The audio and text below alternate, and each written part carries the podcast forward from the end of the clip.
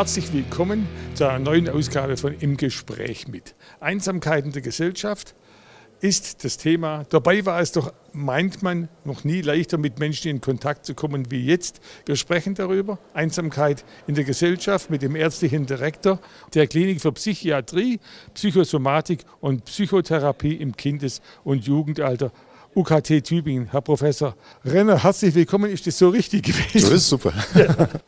Gibt es Einsamkeit? Ist es ein Problem für Ältere? Oder sind auch Kinder und Jugendliche betroffen? Die wichtigste Botschaft ist, dass die Einsamkeit altersübergreifend ein Problem darstellen kann. Wir haben auch im Kindes- und Jugendalter bereits ähm, das Auftreten von Einsamkeit vorhanden und gerade jetzt im Bereich von zwischen 12 bis 25-Jährigen geben 15 Prozent an, dass sie sich immer oder sehr häufig einsam fühlen. Also es ist nicht nur ein Bereich, der im Senium eine Rolle spielt, sondern tatsächlich die Lebensspanne übergreift. Was versteht man unter Einsamkeit? Man denkt ja vielleicht ganz global an Alleine sein. Ja, das ist tatsächlich auch äh, häufig synonym gebraucht, aber da muss man klar unterscheiden. Alleine sein bedeutet, dass ich um mich herum niemand habe. Das ist eine Zustandsbeschreibung, auch völlig frei von jeglicher Wertung. Wenn jemand Einsamkeit aber verspürt, dann ist es so, dass er dieses Alleine-Sein als ungünstig für sich empfindet, als einen, einen Zustand, den er gerne verändern möchte.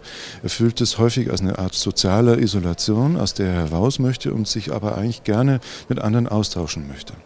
Jetzt natürlich die Frage, ist es eine Krankheit? Ist es eher ein stilles Thema oder ist es gar tabuisiert? Also ein Krankheitswert an sich kann man der Einsamkeit nicht zuweisen. Es ist aber so, dass bei vielen Erkrankungen, körperlichen wie psychischen Erkrankungen, Einsamkeit mit eine Rolle spielt. Es gibt auch Hinweise, dass Einsamkeit den Verlauf von Krankheiten deutlich ungünstig äh, beeinflussen kann. Das Thema an sich ist ein, für viele Menschen, die davon betroffen sind, sehr schwieriges Thema. Sie tun sich oft schwer, das zu äußern oder an andere heranzutreten und sich aktiv auch Unterstützung zu holen. Gibt es da einen Unterschied in den Geschlechtern? Man sagt ja oft, äh, wenn eine Frau irgendwie sagt, sie sei einsam, irgendwas stimmt mit ihr nicht. Ja, also es gibt tatsächlich nach den Daten und Befragungen Unterschiede in den Geschlechtern. Und da scheint es so zu sein, dass mehr Frauen als Männer sich einsam fühlen. Auch bei den Jugendlichen sind die Mädchen deutlich häufiger von dieser äh, Wahrnehmung betroffen als eben die Jungs tatsächlich. Und warum fühlen sich jetzt Kinder und Jugendliche einsam? Die haben in der Regel Familie, Peergruppe, Schule, Klasse. Wie kann man sich das erklären? Ja, hier ist auch ganz wichtig, dass man sich nochmal vor Augen hält, dass Einsamkeit ein eine sehr subjektive Wahrnehmung ist, also eine persönliche Wahrnehmung. Und das bedeutet nicht notwendigerweise, dass wir als Außenstehende dann diesen, diese Wahrnehmung objektivieren können. Es kann sein, dass Jugendliche sich im Leben bewegen, haben um sich herum ein buntes Leben, auch viele Beziehungsangebote durch andere, können diese aber nicht wahrnehmen und fühlen sich trotzdem ausgeschlossen. Also die Einsamkeit bei Kindern und Jugendlichen kann auch darin einfach begründet sein, dass sie den Wunsch haben, sich auszutauschen in sozialer Weise, aber diesen Kanal, den Sie selber bräuchten, nicht angeboten bekommen. Da kann man sagen, dass es vielleicht auch an einer zu großen Erwartungshaltung liegt, dass jemand immer denkt, die sind mir nicht gut genug oder die Eltern sagen, das ist kein Umgang für dich? Hm, das glaube ich tatsächlich weniger. Ich glaube tatsächlich, dass es eher ähm, so ist, dass es äh, im Grundbedürfnis des Menschen auch äh, zu liegen kommt, dass man diesen sozialen Austausch möchte, dass aber Jugendliche durchaus auch eine Phase durchleben, in der sie sich ja von ihrer Persönlichkeit auch finden, sich selber orientieren reflektieren, auch, auch gucken, welche äh, Bereiche passen zu mir, wohin entwickle ich mich und seine Unsicherheit auch haben und dadurch auch öfter dann soziale Angebote vielleicht nicht so wahrnehmen können, wie es dann später auch möglich wäre. Wir haben es vorher angesprochen, es scheint leicht zu sein, mit Menschen in Kontakt zu kommen. Stichwort Internet, Stichwort Social Media. Fördert das die Isolation oder wie ist der Zusammenhang? Hilft es gegen Einsamkeit? Also auch hier ist es wie bei jeder kulturellen Errungenschaft äh, der Menschheit so, dass es zwei Seiten haben kann.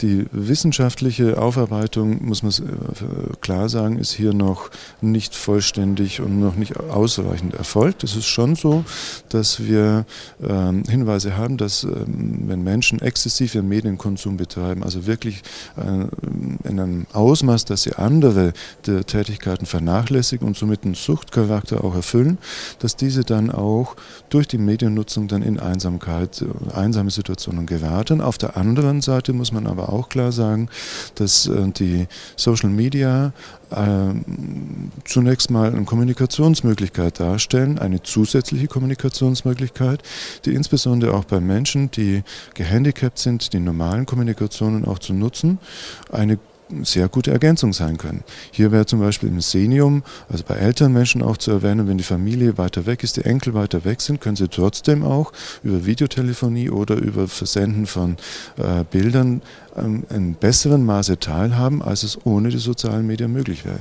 Ich denke, hier ist eine sehr differenzierte Betrachtung notwendig und man muss auch für den einzelnen Menschen betrachten, äh, inwieweit er hiervon auch Nutzen tragen kann. Wir sind bei den Gründen. Äh, ist es eine genetische Disposition? Ist das eine Persönlichkeitsgeschichte, ob jemand eher optimistisch oder pessimistisch ist? Also eine sehr, sehr interessante Frage. Tatsächlich gibt es Hinweise dafür, dass wir alle eine gewisse Veranlagung mitgebracht haben, auch eine Persönlichkeit mitbringen. Für einen ist das Glas immer halb voll und der andere sieht es halb leer. Das scheint tatsächlich auch etwas zu sein, was, wo man eine Veranlagung mitbringt, wo man aber auch durchaus was dagegen tun könnte. Es ist äh, so, wenn wir von einer genetischen Veranlagung sprechen, also die Einsamkeit an sich, ähm, ist ja oftmals ein Phänomen, auch was bei psychischen Erkrankungen, zum Beispiel einer Depression, empfunden wird. Bei einer Depression hat man generell eine negative, pessimistischere Sicht der Dinge, schätzt auch seine eigene Situation vielleicht sogar auch negativer ein, als es andere tun würden. Auch vorhandene Bindungen, Beziehungen werden hier oft dann nicht in der Qualität so wahrgenommen. Für die Depression gibt es eine genetische Veranlagung. Also in dem Bereich könnte man äh, sagen, dass also eine gewisse Ausprägung ähm, einer negativen Weltsicht äh, äh, mitgebracht werden kann. Hier kann man psychotherapeutisch unterstützen, dass man dann auch wirklich zum Beispiel in der kognitiven Verhaltenstherapie herangeht und neue Denkmuster, neue Denkweisen zusammen mit dem Menschen entwickelt, sodass dann auch die positiven Aspekte, die ja meistens auch noch da sind, in den Vordergrund rücken können etwas grober gesagt, man hört ja oft, mein Gott, der ist einfach selber schuld, der sollte vielleicht seine Freundschaften mehr pflegen.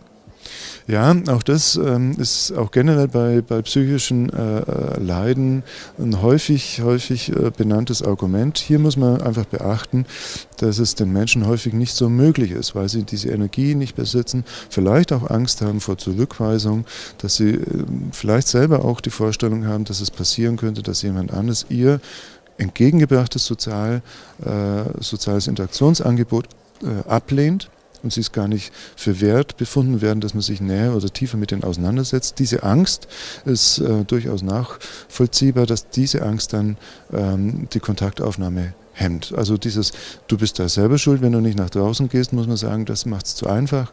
Es braucht Wege und es braucht auch Mittel, dass man diesen Menschen Unterstützung auch heranbringt. Schauen wir ein bisschen in die Zukunft, kann man sagen, dass vielleicht Digitalisierung, Globalisierung, künstliche Intelligenz, das sind ja die Schlagworte, ja, zu noch mehr oder zu weniger Einsamkeit führen wird. Auch hier sind wir wieder bei dem Bereich, welche Auswirkungen haben Erfindungen, Fortschritt der Menschheit. Auch hier sind, kann man in beide Richtungen, denke ich, gut argumentieren. Ich glaube, ich bin, ich bin da geneigt, positiv zu äh, sein und tatsächlich auch äh, zu sehen, wenn wir als diejenigen, die sich um das psychische Wohl von Kindern, Jugendlichen, auch Erwachsenen kümmern, diese neuen Entwicklungen im Sinne der Menschen auch einsetzen, dass wir hier Gutes tun können. Kann man auch irgendwo sagen, dass es eine Frage von Bildung ist oder ist das, hat da Einsamkeit damit nichts zu tun? In diese Situation kann jeder geraten. Natürlich ist es so, wenn jemand sich ähm, auch mehr engagiert, vielleicht auch eben in, in Bereiche reintritt, hat er mehr Austausch und hat weniger Gefahr, dann tatsächlich eine Situation der Einsamkeit wahrzunehmen. Aber es ist unabhängig von der Bildung, auch unabhängig vom Erfolg. Es ist wichtig nochmal zu sehen, auch, dass gerade erfolgreiche Menschen diesen Schritt, sich zu melden und zu sagen, dass sie einsam sind und dass sie hier Unterstützung sich wünschen würden, häufig noch äh, schwerer tun, weil das einfach gegen ihr eigenes Selbstbild ist des erfolgreichen, selbstwirksamen, un unabhängigen Menschen. Kann man sagen, die, diese, diese Bemühung um reale Gemeinschaften, sei es Verein, sei es Sport, sei es Theater, sei es Musik, ist schon mal ein wichtiger Schritt, den eigentlich jemand machen kann, ohne dass er sich eingestehen muss, ich bin einsam. Tatsächlich äh, ist das so zu sehen, tatsächlich. Also es ist schon auch, auch bei den die digitalen Medien bieten neue Möglichkeiten der Kommunikation, aber die direkte Interaktion, also die physische Interaktion, auch die Anfassbarkeit im wörtlichen Sinne ist ein wichtiges Element und ein wichtiges Grundbedürfnis der Menschen, dass sie eben nicht diesen, diesen quälenden Zustand der Einsamkeit ähm, erleben müssen. Das drückt nochmal aus, wie groß das Grundbedürfnis der Menschen ist, auch tatsächlich in die direkte physische Interaktion zu gehen. Und das finde ich auch einen wichtigen Punkt, so wie Sie es benannt haben, wenn man rausgeht, in, in, die, in die Vereine geht, welche Interessen auch immer, aber in, in der Austausch mit anderen stehen kann. Ich denke, das ist ein sehr guter Weg, um hier Einsamkeit erstens vorzubeugen oder auch ihr entgegenzuwirken. Abschließend gefragt, gibt es eigentlich einen Unterschied, weil Sie sprechen auch davon, in England ist das schon sehr viel besser bekannt und wird auch mehr gemacht. Gibt es in Deutschland weniger Einsame wie anderswo oder wie muss man das sehen? Also tatsächlich weniger kann man nicht sagen. Also die Zahlen, die jetzt in, die statistisch verfügbar sind, das ist nicht ganz so leicht, Einsamkeit zu messen, wie gesagt. Aber wenn, wenn ähm, die zeigen, dass wir hier ein, ein doch ein äh, alarmierenden Stand von äh, Menschen haben, die sich einsam fühlen. Ich glaube, dass die Politik das erkannt hat und auch die gesundheitspolitischen Auswirkungen sind. Ich glaube auch, dass eben wie heute Abend, heute, äh, wie heute klar wurde, dass das lokale Engagement auch eben unabhängig von gesundheitspolitischen Bestrebungen ein lokales Engagement von ehrenamtlichen, äh, interessierten, engagierten Menschen hier äh, gut entgegenwirken kann. Ich glaube, da stehen wir auch gar nicht so schlecht da. Natürlich ist es so, dass wir noch das verbessern können. Herr Professor Renner, vielen Dank. Danke Ihnen sehr.